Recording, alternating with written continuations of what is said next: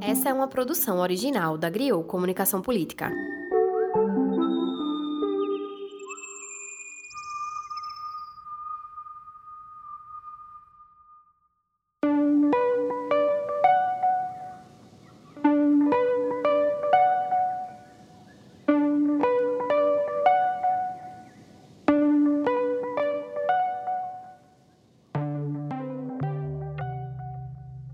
Eu concordo com tudo, né? A gente é, trabalha pra caramba, 10, 12 horas por dia, faz um monte de coisa, sofre pra cacete, já passou por várias dificuldades, né? Desde, desde Essa é a voz de Saká Mainassara Bano, um querido amigo e colega de profissão.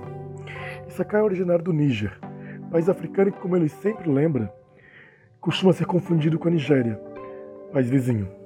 Ele mora aqui no Brasil há muitos anos é graduado em Relações Internacionais pelo Centro Universitário Belas Artes de São Paulo, mestre em Educação e Ciências Sociais pela Faculdade de Educação da Unicamp e doutorando em Sociologia pelo Instituto de Filosofia e Ciências Humanas também da Universidade de Campinas. Mas é, nos esforçamos para fazer uma, é, uma leitura, um trabalho de qualidade, mas é, a gente não tem tanta visibilidade quanto pessoas brancas que é, falam 10% daquilo que a gente fala, né?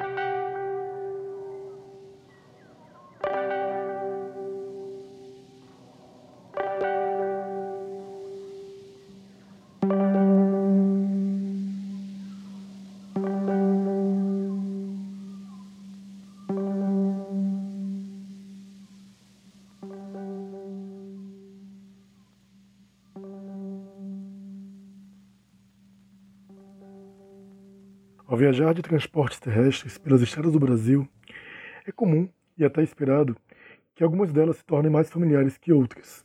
Dentre elas, a BR-101, que começa na cidade litorânea de Touros, no Rio Grande do Norte, e termina em São José do Norte, no Rio Grande do Sul.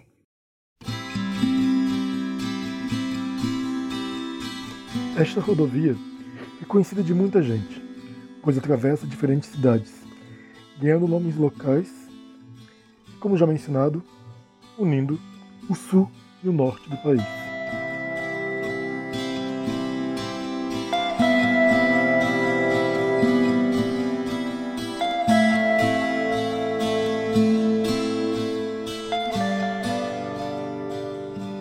No entanto, o que se quer chamar a atenção aqui não é como esta obra faraônica une, com muitas aspas, diferentes regiões do Brasil, mas o nome pelo qual ela foi batizada, Rodovia Mário Covas. Por que chamar a atenção para isso?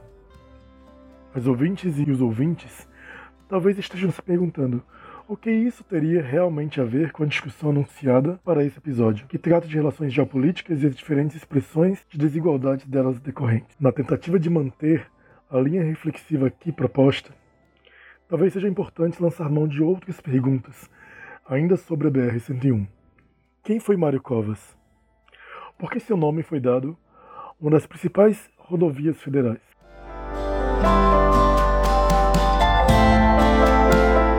Eu me chamo Gilson Rodrigues Júnior e no podcast Política e Massa de hoje nós vamos discutir um pouco sobre a geopolítica regional e todas as nuances que esse assunto traz para a gente. Aqui temos o interesse de debater os aspectos que levam às divisões regionais que conhecemos hoje e para dizer que isso é muito mais do que uma questão territorial. Depois da vinheta, vamos debater um pouco mais sobre os questionamentos que eu estou trazendo aqui.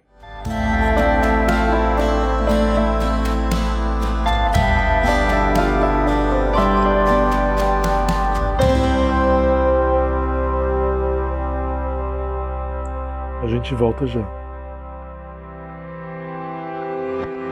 Uma mentira da Receita Federal. É uma mentira da Receita Federal.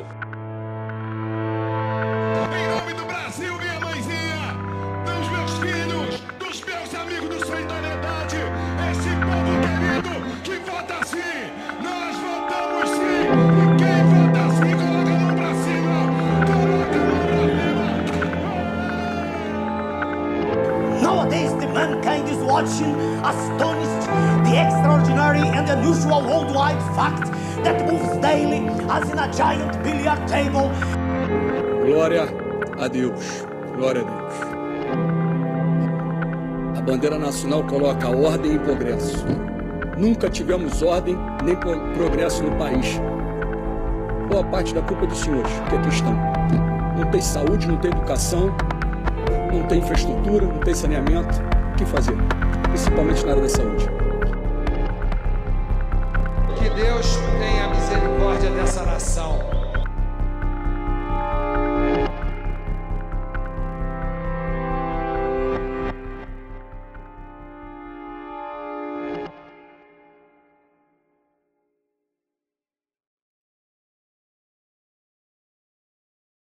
Voltando às perguntas feitas antes da nossa vinheta, quem foi Mário Covas?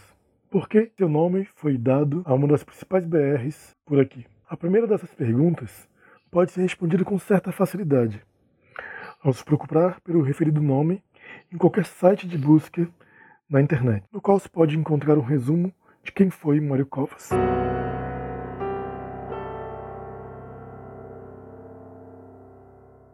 O que se destaca quando vemos isso é a informação de que ele foi o trigésimo governador do estado de São Paulo. Mário Covas, homem branco, paulistano, sudestino, ovacionado como um grande político, representante da elite paulistana, pode ser muito bem compreendido como alguém que dá corpo à relação entre o Sudeste e o Nordeste do Brasil.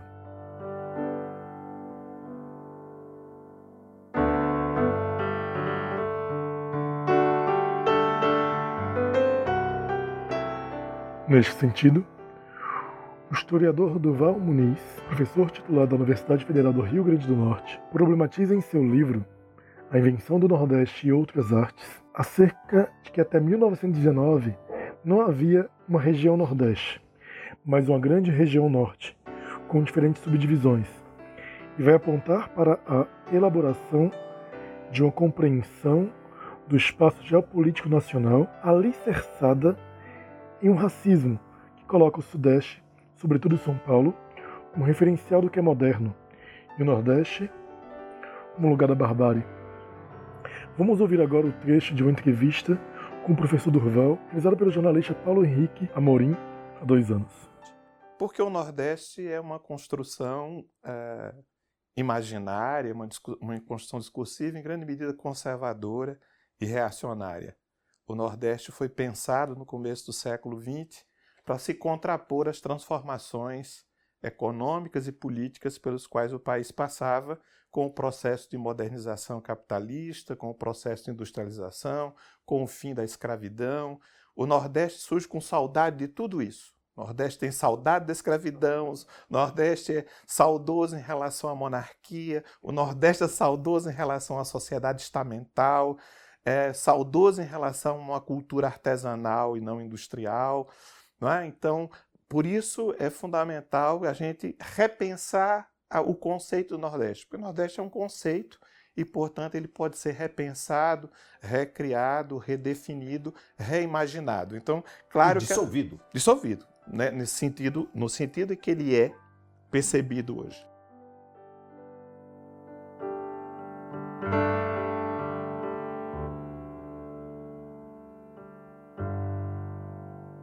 Quando falamos nessas divisões geopolíticas, é necessário que se leve em consideração que elas são frutos de conflitos, muitos deles de base colonial, que não levavam em consideração as construções feitas pelos povos originários.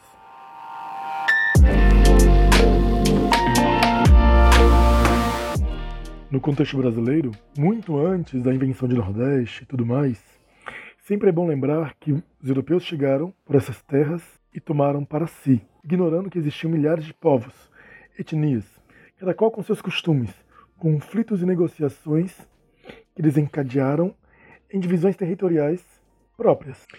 Isso definitivamente não importava aos europeus, em nenhuma das terras e continentes por onde passaram, colonizando e escravizando diferentes povos.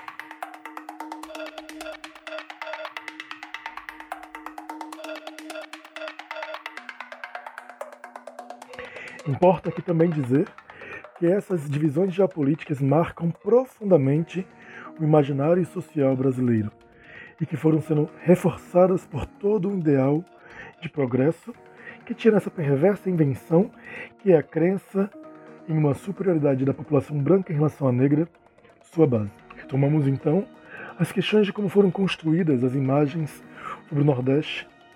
É possível fazer aproximações com o que ocorreu também no continente africano.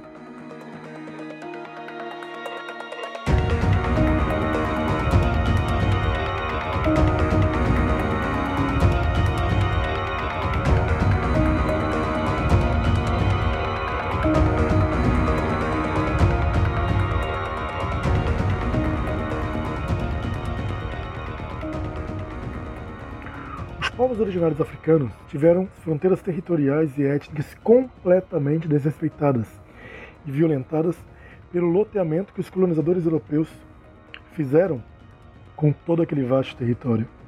O que até hoje pode ser percebido, por exemplo, quando uma mesma etnia tem nacionalidades distintas.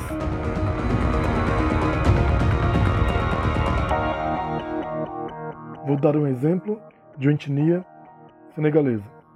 Os Mancai são originários da Guiné-Bissau, migraram para o Senegal ao longo do tempo, mas também estão presentes, por exemplo, em outros países, como na Gâmbia. Então você tem famílias desta mesma etnia que estão distribuídas em diferentes países.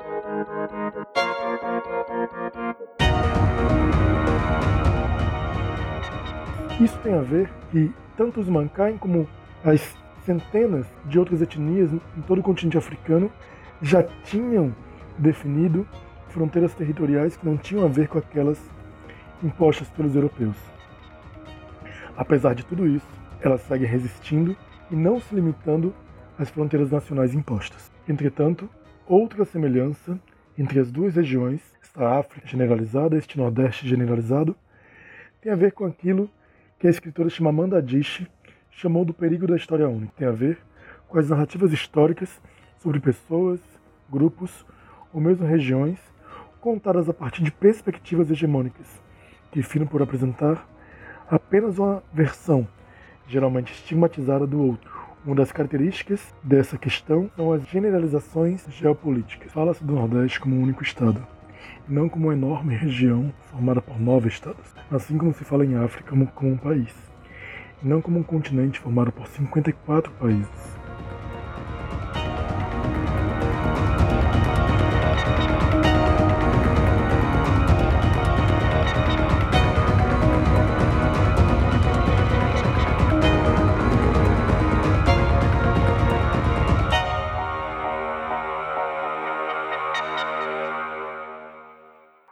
Filósofo Valentim Ives Mundimbi dedicou-se exaustivamente também sobre essa noção de uma invenção de África a partir do olhar europeu.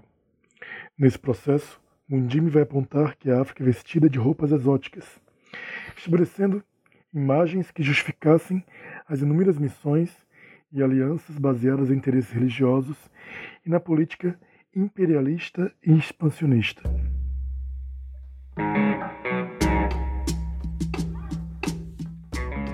Neste sentido, Vale salientar que essa necessidade de alimentar um discurso salvacionista, imperialista, expansionista, que Mundimi fala, vai se apresentar na atualidade, por exemplo, quando observamos as agências humanitárias internacionais, que se dirigem, sobretudo, para países africanos, para os povos indígenas, para as populações não brancas, que foram submetidas a processos de vulnerabilizações e pauperizações pela própria lógica colonialista. Ainda sobre essas imagens fetichizadas, conversamos com Débora Pessoa, mulher negra, brasileira e pernambucana, residente no Senegal há cinco anos, onde dá aula de francês e é cofundadora do Instituto DOR. Débora falou sobre as imagens que tinha dessa África generalizada na primeira vez que conheceu Dakar, capital senegalesa, e as transformações pelas quais passou anteriormente, até que realmente passou a conviver e aprender sobre o cotidiano senegalês. Então, a primeira vez que eu vim no Senegal, é, os meus preparativos foram muito bizarros, porque eu imaginava que eu realmente estava vindo para a selva. Eu imaginava isso realmente no sentido literal. Então eu achava que eu ia andar no meio do mato, que eh, não ia ter estrutura nenhuma urbana para me receber. Eu também imaginava que as pessoas eram esquisitas e ignorantes e que elas não me entenderiam. Parecia que eu estava indo para Marte, digamos assim. E hoje eu entendo que a minha visão era muito mais assim de uma superioridade com relação à África. Então eu me achava, ah, apesar de ser negra, eu me achava ocidental e eu achava que eu era superior intelectualmente e, que eu vinha de um lugar tecnologicamente até mais avançado do que a África, né, do que o lugar para onde eu estava especificamente o Senegal.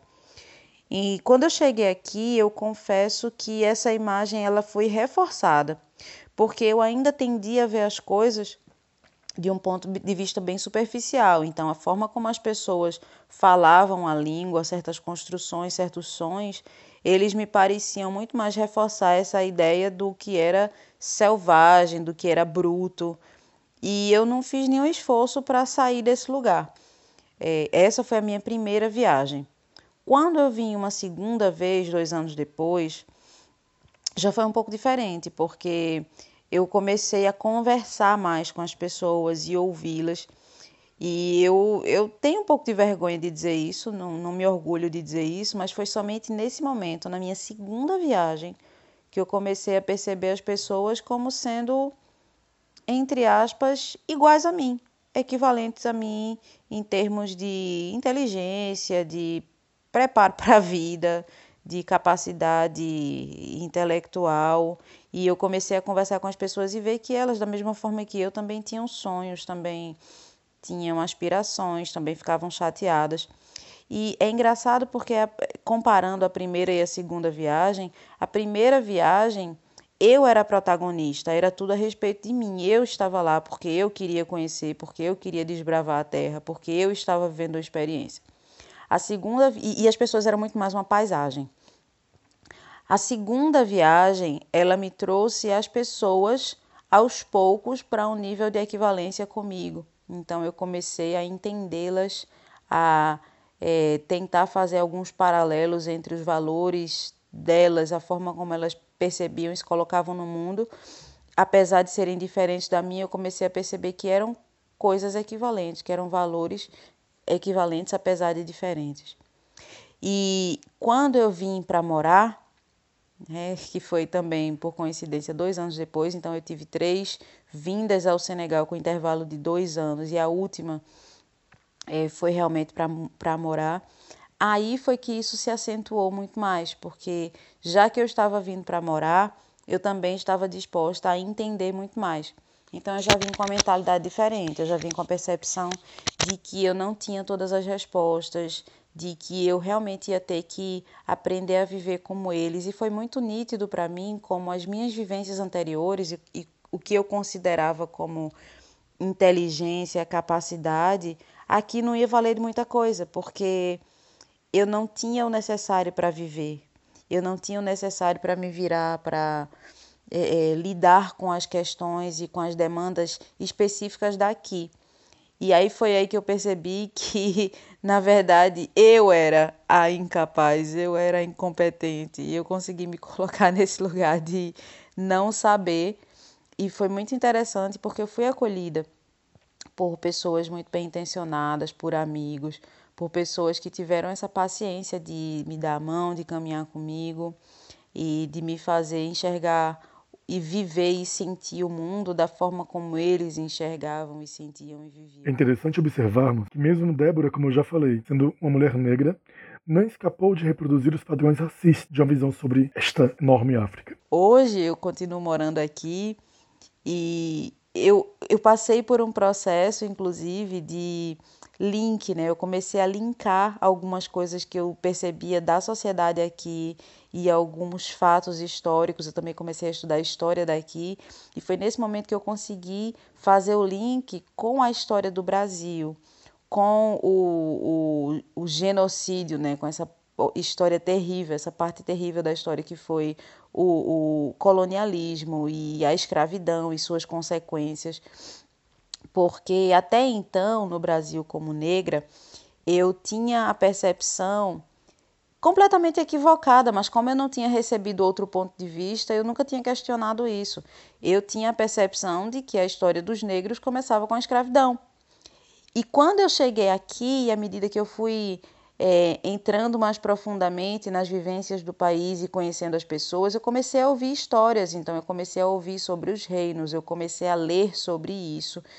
E eu comecei a perceber que a África tinha uma história brilhante, linda, maravilhosa, que era um povo de, de muita garra, que tinha tido seus problemas e seus traidores, mas que em todas as guerras existem seus problemas e seus traidores.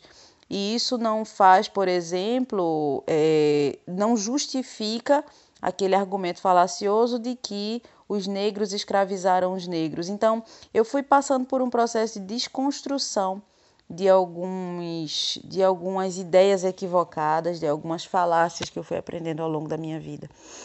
Então, tanto é que eu fui me motivando a estudar, a conhecer, que eu acabei fazendo um curso de pós-graduação em antropologia, não para me tornar uma acadêmica na área, mas para me dar as ferramentas para me ajudar a entender mais profundamente os aspectos históricos e sociais daqui e conseguir relacioná-los com a minha origem brasileira também, com a minha raiz, né? Com, porque eu tenho uma identidade também brasileira.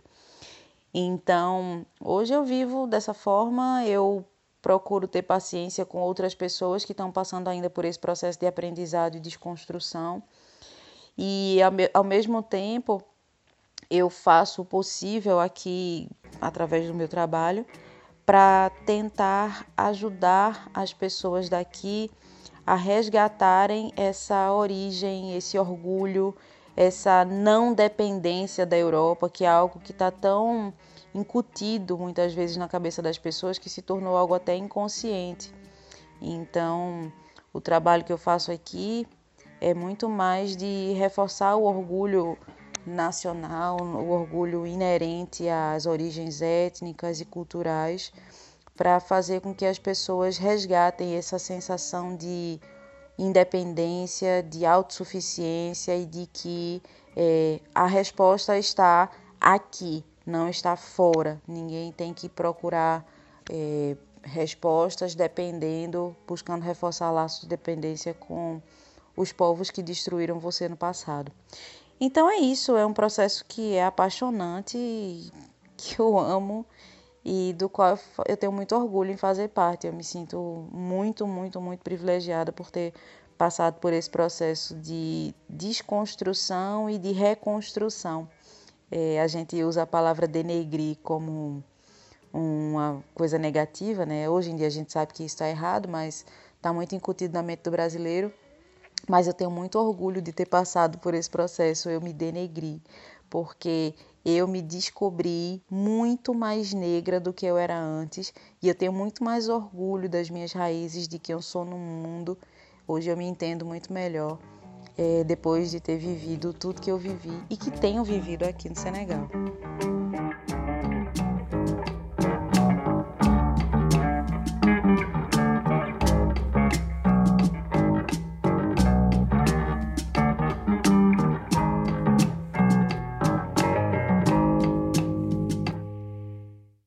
Acontece conosco em boa medida devido à naturalização desses padrões, das máscaras brancas que afetam nossa visão de mundo, como nos alertava o clássico intelectual Franz Fanon em seu livro Pele Negra, Máscaras Brancas. Todos esses processos apresentam os efeitos de uma estigmatização geopolítica, também embasada em um racismo estrutural presente não só no Brasil, como em outras partes do mundo onde há pessoas negras não africanas, chamada diáspora africana, assim como em África.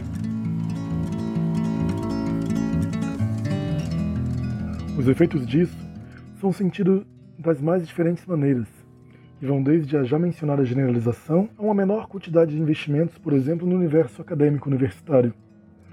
É fácil, por exemplo, observar que tudo que acontece no sul e sudeste do Brasil ganha muito mais visibilidade e valoração, assim como as produções africanas vão sendo invisibilizadas, tendo inclusive suas ideias apropriadas pela branquitude, alimenta-se imagens de uma África e de um Nordeste que variam entre o idílico, paraísos perdidos ou terras selvagens, cheias de gente não civilizadas, que devem ser ou domesticadas ou exterminadas.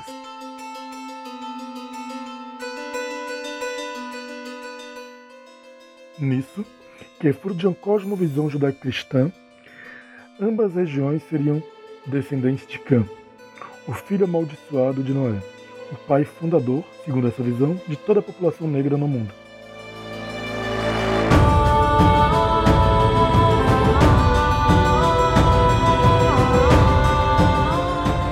Por isso, por esta maldição, estaria destinado à servidão, ao trabalho braçal e nunca o intelectual. Algo também que pode estar na base do genocídio da população negra, essa necropolítica que faz parte do cotidiano brasileiro e mundial. Ainda sobre a maldição de Khan, é importante dizer algumas coisas que vão de encontro à reinterpretação europeia defendida pela Igreja Católica por muito tempo e que ainda faz parte da crença de algumas pessoas, como o deputado e pastor Marcos Feliciano, afirmou e reafirmou que os africanos são descendentes de Cã. Vamos ouvir um trecho onde Feliciano fala para uma multidão de fiéis da igreja evangélica a respeito deste tema e das críticas que ele havia recebido em 2013. Noé lança uma maldição patriarcal sobre os descendentes diretos de Cão. Ao citar isso, porque era uma pergunta teológica, eu disse que da linhagem dos três filhos de Noé vieram a raça humana toda. Da linhagem de Cão vem Canaã, Ut, Misraim e Cuxi. Esses quatro filhos deram origem ao continente africano. Qual continente?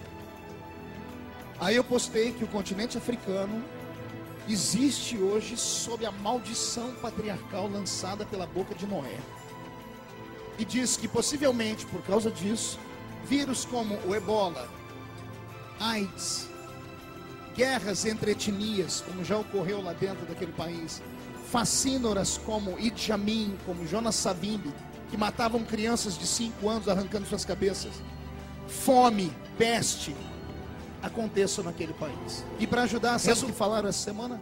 Que eu sou racista e preconceituoso.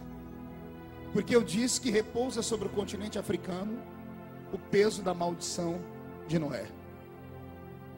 Esquecem que no continente africano não tem só negros, tem brancos. Na África do Sul, África do Sul quase toda é branca.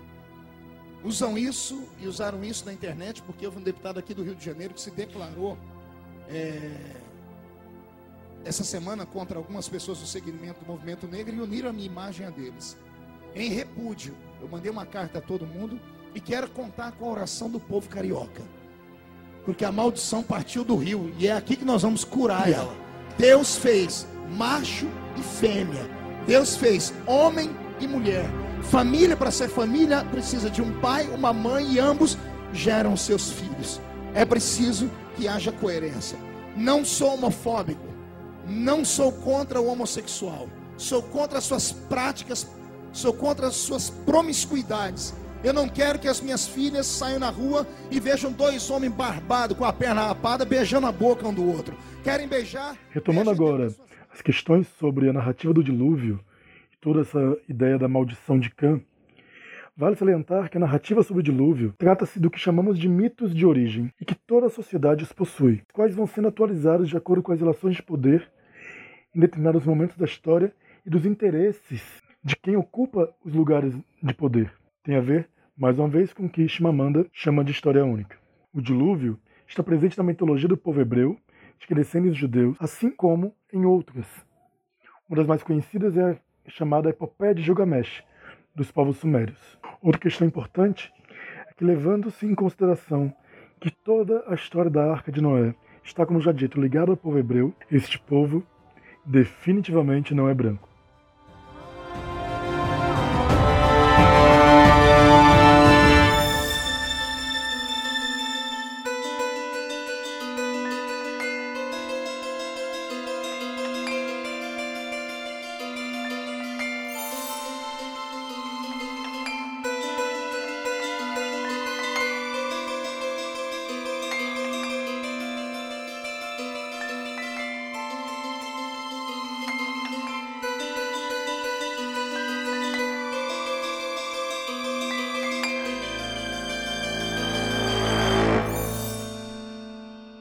Considerando tudo isso, fui conversar com dois amigos, ambos originários da Guiné-Bissau, pesquisadores e residentes no Brasil há muito tempo. Lassana Danfa, que é psicólogo, mexe em psicologia e doutorando em psicologia pela Universidade Federal de Pernambuco. Ele que investiga racismo, relações intergrupais, identidade social e África no imaginário midiático ocidental. É, sobre o áudio que você pediu, né, o caso, é, vamos lá concretamente. É, Também eu, como você pode... conversei com Wagner Bigajó, graduado em Ciências Sociais pela Universidade Federal de Alagoas, mestre em Sociologia pela mesma instituição, onde também é professor efetivo atualmente. Pois é, meu irmão, bom dia. Então tem essa, essas questões, pois é, cheia de, de ambiguidades, de zonas. Perguntei a eles, primeiramente, como estas imagens geopolíticas sobre a África afetaram e afetam suas vidas antes de virem ao Brasil. Uh, respondendo à questão sobre a questão geopolítica uh, na África e como uh, a Guiné-Bissau e eu estamos né, percebidos, entendidos né, uh, nessas relações. Logo de saída, né, situando geograficamente, a Guiné-Bissau se, se, situa né, na costa ocidental da África, tem fronteira ao norte com o Senegal e ao sul com Guiné-Conakry. E, e na Guiné-Bissau, o povo da Guiné-Bissau a população da Guiné-Bissau tem uma relação muito boa com o Senegal e uma relação também de boa vizinhança com a Guiné-Conakry. Na Guiné-Bissau temos diferentes etnias, mais de 30 etnias, né? Cada etnia com a sua cultura, a sua língua. Ah, nós temos a língua portuguesa como a língua oficial, no entanto, tem uma oficialidade quase para quem em inglês vê, né? para inglês ver, uma vez que a língua crioula acaba, acabou se configurando como uma língua nacional e mas também essa nacionalidade é questionável da língua crioula, uma vez que eh, diferentes etnias que compõem a nação guineense, muitas dessas etnias né, no interior né, eh, mais profundo, a língua crioula também se torna deficitária, uma vez que nem todas as etnias no interior né, se expressam em língua crioula. E essa também é mais uma ideia da construção da ideia da nação né, que o PSGC, na pessoa da Amílcar Cabral, forjou para tecer a ideia de nação. Né?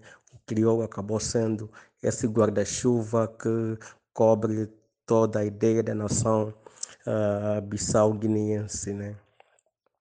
E como eu falei, a Guiné-Bissau tem uma boa relação com o Senegal, com a Guiné-Conakry, mas se pensarmos do ponto de vista uh, das relações, pensando uh, na língua, né? Uh, vamos perceber de que a Guiné-Bissau, mesmo sem ter nenhuma fronteira com outros países africanos que também foram colônia de Portugal, que têm a língua oficial portuguesa, exemplo de Cabo Verde, eh, Santo Tomé Príncipe, Angola e Moçambique, né? Eh, vamos ter uma relação cultural mais próxima, curiosamente, né?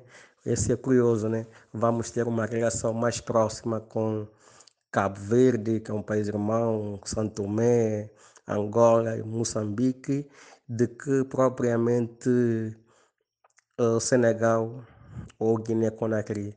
Senegal e Guiné-Conakry nós temos uma relação mais comercial, né, uma vez que temos fronteiras uh, conjuntas, né, fronteira comum. Então acabamos recebendo e também levamos os produtos, a ideia de trocas comerciais, etc. E tal mas do ponto de vista da cultura, de um consumo, sobre consumo sobretudo da música, ah, uh, da língua, de, de, de, de, informação, de circulação de informação, acabamos tendo uh, uma integração né, imagética, uma integração cultural, né? Uh, mais com esses países uh, da chamada uh, PALOPes, né? dos países de PALOP, né? Que, eu, que, eu, que eu frisei há bocado, do que com próprios países fronteiriços. Também um outro fator que pode pesar em alguma medida para esse distanciamento cultural, talvez tenha a ver com a questão histórica do, do processo colonial, certamente, e também da língua, né? Como o Senegal, o Guiné-Conakry falam a língua francesa, né? E isso acaba, em alguma medida, também dificultando esse processo de, de uma integração mais, mais uh, efetiva. É, então, nesse, nessa, nesse estudo atualmente, eu estou estudando os outros três níveis de análise, na, nível interindividual, interindividual, nível, nível posicional, e também, de certa forma, vai envolver um nível ideológico. Então, já, então eu fui estudando vários níveis, níveis, vários níveis de análise, né? e, e, até, até chegar onde eu cheguei hoje. Então, a princípio é isso, né? A forma como eu, como eu, vinha, traba, é, como eu vinha trabalhando. Eu tenho muito essa preocupação de de cientificizar o estudo, de, de, de tentar não ser, ser, como é que se diz, é, cientificizar no sentido mais de mais tradicional da ciência europeia e tudo mas trazer a luz dos dados, né, a luz de uma, de uma, de uma coisa mais empírica, o, o, que, é que, se, o que, é que eu consigo encontrar concretamente. É, até para poder fazer uma discussão mais séria né, sobre essa imagem construída sobre o continente, continente africano. Mas isso sempre, é, sempre me, me, me, me preocupa. Inclusive fiz um estudo de revisão, né, estudo de revisão da literatura, como a migração, como a psicologia estuda a imigração africana, em que eu, em que eu discuto também essa questão de, em que eu discuto também essa questão de, de como a migração africana é vista no Brasil historicamente. E, e é um artigo da revisão que foi aceito, né, mas ainda não não está publicado. As revistas têm a sua própria burocracia, mas está aceito e, e corrigido e, e, e já está lá para para a publicação. Então, em princípio, é isso, a minha preocupação. Inclusive, uma das coisas que eu fiz é fazer uma, uma digressão. Eu, eu tinha uma perspectiva mais de olhar a psicologia do ponto de vista da psicologia clínica. Na graduação, eu me envolvia muito com a discussão da, da psicologia clínica. Eu tive que abandonar a discussão da clínica justamente pela minha preocupação com essa esse imaginário extremamente negativo construído, construído sobre o continente africano. Então, isso me levou a fazer vários, vários estudos, começando com um estudo entre os universitários, pegar um, a mídia, né? A mídia, um, um, como é um recurso, é, como é que se diz, um, uma instituição, né, de grande relevância, né? Como é que essa instituição, que é extremamente importante, né? No, no, qualquer que seja a sociedade, como é que essa, como é que pensa a África. E depois é, disso, né, fui estudar, estou estudando agora imigração e, e e vendo como é que se dá esse, a relação intergrupal entre os transafricanos e brasileiros, é, pegando o Unilab, o Unilab de Ceará e, e a UFPE, né, no caso. Eu estou nessa fase de, de, análise, espero, daqui a um ano, se Deus quiser, acho que vou estar... Tá Além disso, perguntei tá, aos dois é, como é ser africano no Brasil, a partir dessas imagens construídas, também sobre essa África de uma história única. Eu, como você pode, é, como você, não sei se você sabe, eu cheguei aqui no Brasil desde 2009, então estou concretamente há, há, mais de há 11 anos né, que estou no Brasil e eu tenho vivenciado muita coisa né, no, nesse meu percurso é, acadêmico no Brasil. E uma das coisas que me chamou a atenção logo quando eu cheguei no Brasil é a imagem, como é que se diz, pejorativa a imagem depreciativa que é construída sobre o continente africano. Chega a ser assustador a forma como o, os brasileiros é, demonizam tudo que é proveniente da África, tudo que é, tudo que é construído sobre a África. Então existe uma África que, aquilo que, que é, Carlos Mores vai chamar de, de uma África mítica, né? Essa, essa África construída fora do, do Ocidente, né? E que consiste basicamente na falsibilidade daquilo que é realmente proveniente do continente africano, daquilo que é realmente um continente, o África em si. Então existe essa África mítica, essa África imaginária, que partilhado, partilhado grandemente no senso comum, e que olha o continente africano como um continente basicamente marcado pela precariedade, né, no caso, um continente em que só é possível existir um homem que seja um homem precário, um, um homem é, sendo um homem negativo da razão, ou um, um homem é, desvinculado qualquer qualquer capacidade criativa ou racional, então seria basicamente um homem é, precário, um homem primitivo, um homem é, constantemente demonizado. E do ponto de vista né, uh, já da, da minha vinda né, para o Brasil, uh, para estudar aqui na, na, na universidade, num programa chamado PECG, Programa dos Estudantes com Convênio e Graduação. Ali vou uh, acessar as, a Universidade Brasileira, UFAO, eu vou ter uma relação de, de amizade, né, de, de sociabilidade com os pares, né, os colegas, os estudantes, os professores, a comunidade universitária de um modo, de um modo geral.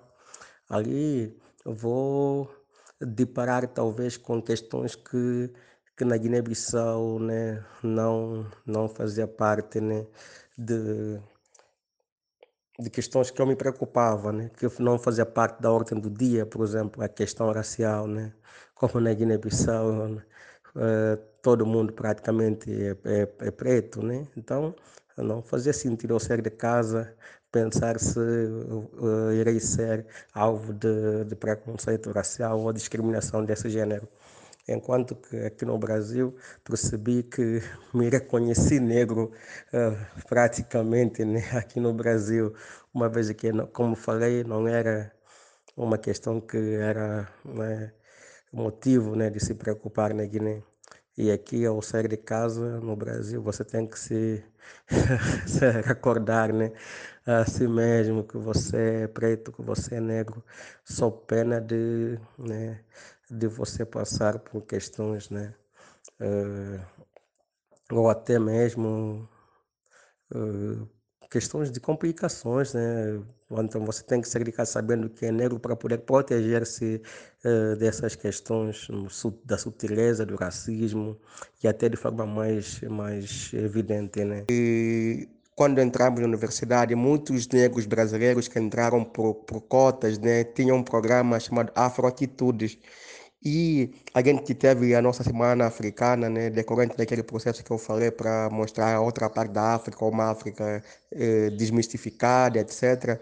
E muitos dos brasileiros que participavam, amigos da, da UFAO, negros que participavam de, do programa Afroatitude, né, iam para os eventos da gente da África, uh, das palestras, participavam, iam para as nossas festas depois. E muitos ou alguns relataram para a gente de que começaram a ter mais orgulho de ser negro, né, mais orgulho de, ser, de ter essa ligação com a África, depois conheceram a gente. Porque, porque tinham toda uma ideia também de uma África primitiva, etc. e tal. Eh, você veja, até o Lula que esteve num, num, em vários países da África, esteve em Namíbia, quando chegou na Namíbia, disse que não sabia, ah, que nem parece, perdão, ele disse, nem parece que eu estou na África. Então, se estou prendendo a República, tem, essa, teve esse, esse impacto, né? Porque Namíbia é um país né, tem é, todo tem, temos as, as, contradições, mas tem uma elite namibiana, uma tem uma a cidade muito estruturada, né? É, enfim, IDH muito alto, etc. E o Lula ficou encantado, maravilhado, ao ponto de cometer esse gafo, dizer nem parece que eu estou na África. Então, tem essas, essas questões. E ao ponto de, de colega negro chegar para a gente e dizer assim, quando conheci vocês, né, comecei a ter mais autoestima, etc. Então isso é muito importante, esse intercâmbio com a África e, e, e, o estudo sobre a África, o currículo sobre a cultura africana, a história africana é fundamental né, para avançarmos nessa questão de, de, de, de uma origem pensada e vivida de maneira digna. Uma vez que o branco brasileiro tem muito orgulho de dizer eu vim da, da de, sou da origem portuguesa, da origem italiana, alemã, não sei o quê, e o, o, o negro brasileiro simplesmente tem que dizer sou, sou afro-brasileiro. Isso é muito cruel. Então, meu irmão, é isso. Vale salientar ainda que mesmo ambos sendo originários da Guiné-Bissau, Laça Nadanfa é mandinga, enquanto Wagner Bigajó é mandiaco. Duas etnias dentre as várias que fazem parte da Guiné-Bissau, próximas, porém diferentes, com costumes, com línguas, com práticas diferentes. Isso também nos leva a aprender a cada vez mais a não generalizar o que é que as pessoas chamam de ser africano. Essas duas falas, assim como o relato de Issachar no começo desse episódio, somado ao relato de Débora, me transportaram para uma conversa com outro professor e pesquisador, Alan Kali, senegalês, da etnia Mankai e professor da Universidade Federal Rural do Rio de Janeiro. Uma semana após a minha banca de defesa de doutorado, do qual ele foi um dos avaliadores, Alan me ligou compartilhando de preocupações a partir de sua experiência no Brasil. Ele disse: O Brasil me fez negro. Eu era senegalês e Mankai. Mas o Brasil me fez negro por causa do racismo. Nesse sentido, une-se na fala dele os estigmas que nós negros brasileiros carregamos, somados àqueles impostos aos diferentes povos africanos.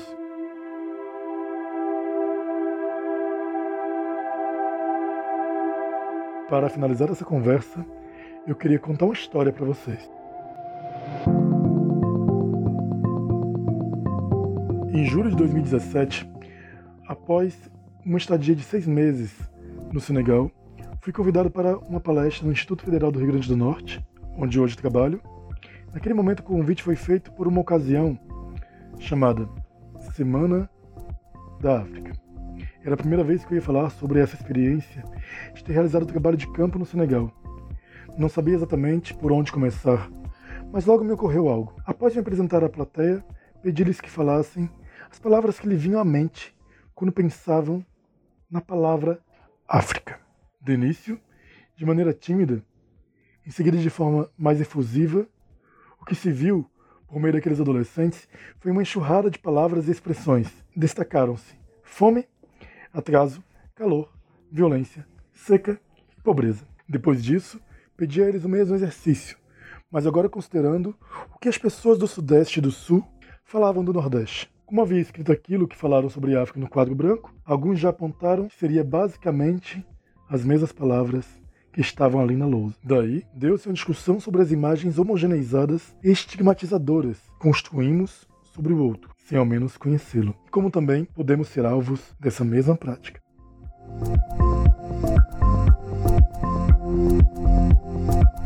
É necessário romper com essas relações geopolíticas tão desiguais e alienantes. Permeiam os discursos e imagens e perceber que assim como não há como generalizar o Sudeste, observem que nem mesmo existe no dicionário a palavra sudestino. Também não se deve fazer isso com o Nordeste e, de igual maneira, com o vasto continente africano. Se há um real interesse em construirmos uma sociedade mais igualitária, há uma urgência de se romper com essas cristalizações geopolíticas e seus efeitos tão perversos, tanto nas relações cotidianas quanto na subjetividade, na psique de negras e negros na diáspora africana ou em África.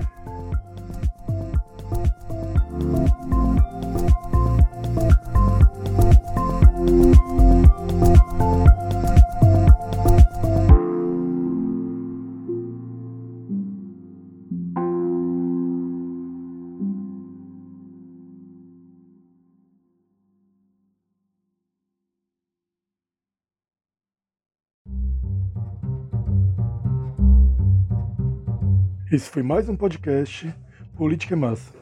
Este episódio é de autoria minha, Gilson Rodrigues Júnior, e uma produção da Griot Comunicação Política. Vocês têm três maneiras de entrar em contato com Política é Massa. Pelo Instagram, podcast.politica.massa, pelo e-mail, podcast.politica.massa.gmail.com e pelo Twitter, arroba política underline massa. Gostaria de agradecer a cada convidada e convidado que construiu conosco este momento, este episódio tão rico.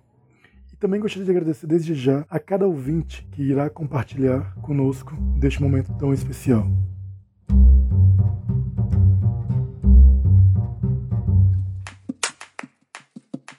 Esse podcast é editado pela Griot Comunicação Política.